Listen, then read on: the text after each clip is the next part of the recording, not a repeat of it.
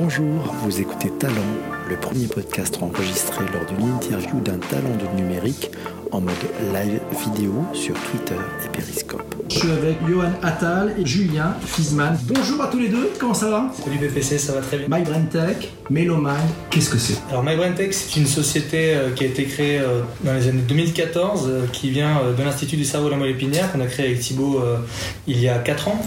Et à partir de là, on a décidé de créer une société qui permet de démocratiser les neurosciences cognitives, c'est-à-dire de fait dans les laboratoires de recherche et puis de les apporter au grand public via des solutions qui vont vraiment servir et qui vont pas rester que dans des labos de recherche et qui vont servir à améliorer la science, ce qui est très bien, mais ce qui va permettre d'aider les gens. Et donc, ce qu'on fait chez MyBrain, c'est de proposer une première solution qui s'appelle Melomind, qu'on va décrire peut-être un peu après, qui permet d'apprendre aux gens à gérer leur stress. Concrètement, euh, je mets le casque sur la tête, je ressens quoi, il se passe quoi en tant qu'utilisateur? En fait, il est euh, donc c'est pas un casque seul. Aujourd'hui, Melomind, c'est un outil qui euh, mesure en temps réel votre niveau de, de, relaxation. On va créer des exercices pour travailler son activité cérébrale, améliorer sa capacité à se détendre. Et donc, c'est basé sur le neurofeedback. Comment ça fonctionne? Il y a ce casque qui mesure en temps réel le niveau de relaxation et il va communiquer en Bluetooth avec notre application de coaching à la relaxation qu'on a développée. Donc cette application, on l'utilise via une tablette, un téléphone mobile sur Android, sur iOS. C'est pour ça que c'est pas le casque seul, donc il communique avec une application sur laquelle on a créé tout un tas de programmes pour faire du neurofeedback jour après jour. On s'adresse à deux marchés principaux, le marché des professionnels de la santé et les marchés de tout ce qui est corporate wellness, toutes les entreprises. Donc toute personne qui est en entreprise qui souhaite avoir un Melomind, allez taper à la porte de votre dirigeant, de votre DRH pour dire je veux des mélomanes en entreprise et vous aurez un mélomane chez vous et on pourra vous proposer des mélomanes en entreprise et dans les centres de bien-être, les professionnels, les médecins, les kinés. Euh, ce sont les deux marchés d'attaque que nous on, vise euh, actuellement. Combien ça coûte en fait? Il y a une question tout à l'heure, est-ce que vous les vendez dans le grand public? Je peux acheter ça à la FNAC demain ou pas? Et ça vaut combien euh, cet électroencéphalogramme je, vais répondre à ta question. Je, rajoute juste un point sur la question d'avant pour dire ben, on a aussi créé un système qui est modulaire pour créer un système de branches où en fait avec ces branches là on peut les enlever et en créer d'autres en fait. Ça veut dire qu'en fonction des régions cérébrales qu'on va aller mesurer, on peut créer euh, de nouvelles applications. Et donc on a créé un système qui est euh, un SDK qu'on va livrer avec les casques cette année, qui permet de créer de nouvelles applications. Du coup, si vous êtes un chercheur, un inventeur et que vous avez envie de créer des choses avec ces technos, elles seront ouvertes pour vous. Donc ça, c'est un truc intéressant à avoir en tête. Euh, et aujourd'hui, en fait, la solution Melomind, on la vend pas en tant que telle, on vend pas le casque, on vend des programmes d'analyse et d'entraînement cérébraux, d'entraînement cérébral, pardon, à, à travers les entreprises et les centres de bien-être.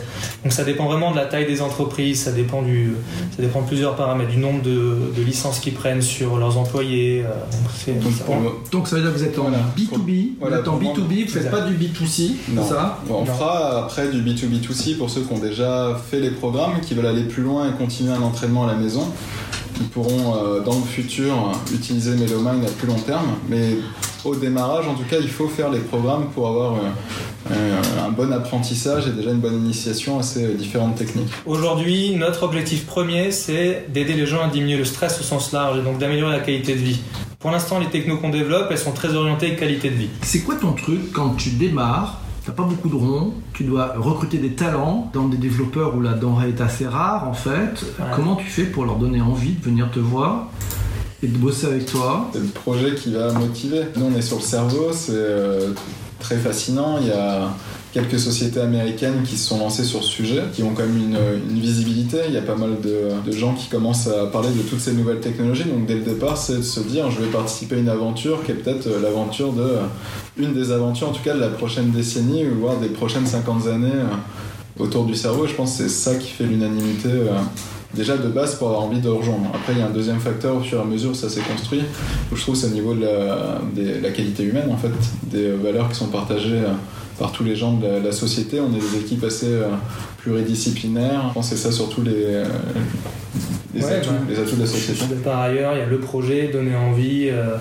On est une entreprise dans laquelle on essaie de pousser un maximum le fait que euh, pour rentrer chez MyBrain, avant tout, c'est pas forcément les compétences euh, techniques qui sont importantes, mais les compétences humaines, la qualité, euh, la, vision qu'on a les uns envers les autres. Il y a beaucoup de bienveillance. C'est l'élément de base. Quoi. À partir de là, le reste se construit, s'apprend. Et si on n'a pas ça au démarrage, on ne colle pas avec l'écosystème qu'on a créé ici. Par ailleurs, on a évidemment des exigences techniques qui sont très très très fortes. Du coup, ben, le deuxième pendant, c'est de s'assurer que les gens qui viennent sachent bien faire ce qu'on doit leur demander de faire. Et donc leur donner envie de rester, c'est aussi de leur donner des challenges qui soient de haut niveau. Johan, question pour toi. Qu'est-ce que tu as fait comme études J'ai fait des études de sciences en physique et en électronique à la fac de Nice jusqu'en master 1. Et ensuite, je suis venu finir mes études à Paris, la fac d'Orsay à Supélec, où j'ai fait des études euh, en automatique et traitement du signal. Parce qu'initialement, je voulais m'orienter vers la robotique, qui était un peu ma, passion, qui l'est toujours d'ailleurs. Mais arrivé dans ce master-là, je me suis lancé dans l'imagerie cérébrale parce que je suis tombé sur euh, un laboratoire de recherche à l'époque qui proposait un stage. J'y ai fait mon stage et ensuite j'ai fait une thèse. Et ensuite, dans, à l'Institut du cerveau de la moelle épinière, j'ai fait un postdoc où j'ai fait ma thèse sur, euh, sur différentes thématiques associées à l'activité cérébrale. c'est un peu, un peu long à expliquer, mais si ça intéresse quelqu'un, je pourrais l'expliquer. Et ensuite, j'ai bossé sur, euh, sur une autre thématique plus proche de la mémoire, des processus de mémoire. Bah, en réalité, je pense que le, les caractéristiques premières pour un entrepreneur n'ont rien à voir avec les études. Et au contraire, les études tendent à renforcer la personne dans ce qu'elle pense pouvoir être capable de faire, alors qu'en réalité, il bah, faut aller chercher les ressources bien ailleurs. Et les études t'amènent un certain cadre, une certaine manière de penser, de réfléchir, et ça va aider, c'est certain. Derrière, le fait de ne pas avoir fait d'études va amener d'autres outils. en fait, les meilleures choses que j'ai apprises, ça va être des choses que m'ont transmis mes parents, de ce que ma famille m'a transmis, de ce que j'ai pu apprendre dans ma vie avec toutes les fois où je suis tombé par terre. Ce sont des valeurs, ce sont des réflexes, c'est de l'expérience, c'est du bon sens, c'est du savoir-être. T'as fait une bonne liste. D'accord. T'as une liste. En fait, ce que je dirais, hmm. dans, mon, dans mon cas, je pense que euh, clairement les valeurs sont importantes. Tu as euh, la capacité, et ce que tu as dit tout à l'heure, c'est vraiment la clé, surtout quand tu montes une start-up qui veut grandir très vite. Euh, tu vas tomber mille fois et tu vas devoir te relever mille fois.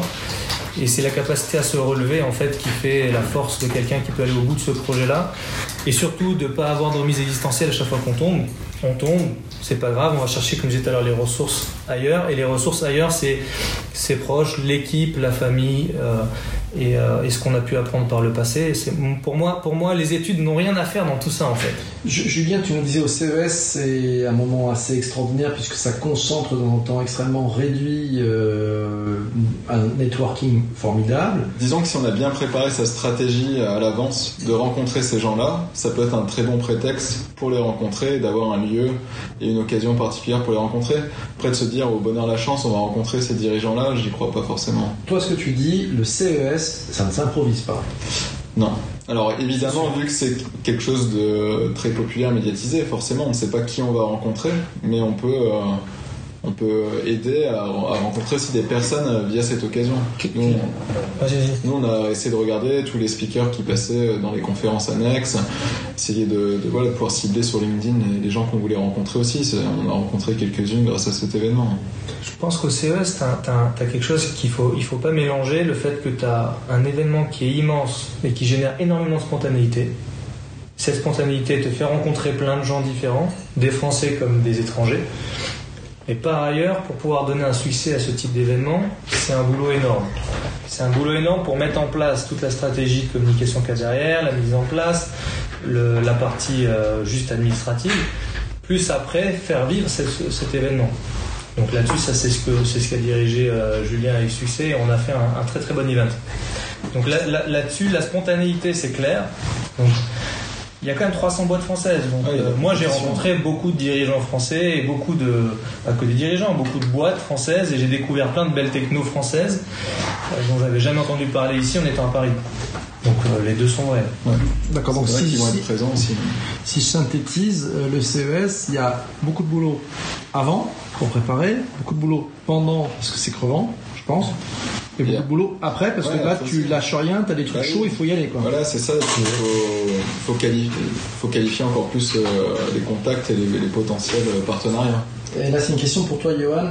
Ton meilleur moment au CES 2018 cette année? Mon meilleur moment au CES 2018. Et c'est plutôt une catégorie de moments, c'est tous les moments où les gens qui ont testé Melomine sont venus en disant Waouh, c'était super, une belle expérience. Ça, c'était le meilleur moment. Moi, j'avais une dernière question pour vous. C'est votre premier live Oui. Ouais. Ouais. Hmm. Qu'est-ce que vous avez ressenti? Moi, ce que j'aime beaucoup dans ce qu'on a fait ensemble, c'est que comparativement à tous les plateaux que j'ai pu faire avant, chacun est très lié à une dynamique de temps. Et donc, euh, tu dois donner un certain. Là, tu as le temps, tu peux discuter, tu peux échanger. Tu as des questions en direct qui ont du sens. Et ça, c'est très souvent, les questions qu'on a, elles sont toujours euh, du même calibre, de la même manière. Et là, on peut aller toucher des, des, domaines, en fait, qui sont vraiment ce que les gens pensent et ce qu'ils veulent savoir. Et c'est vraiment très sympa de pouvoir faire ça. Et donc, euh, ravi d'avoir échangé avec vous tous aujourd'hui. Ouais, parfait. Si cet épisode de Talent vous a plu, n'hésitez pas à encourager l'artiste en donnant un minimum de 5 étoiles sur iTunes et surtout en vous abonnant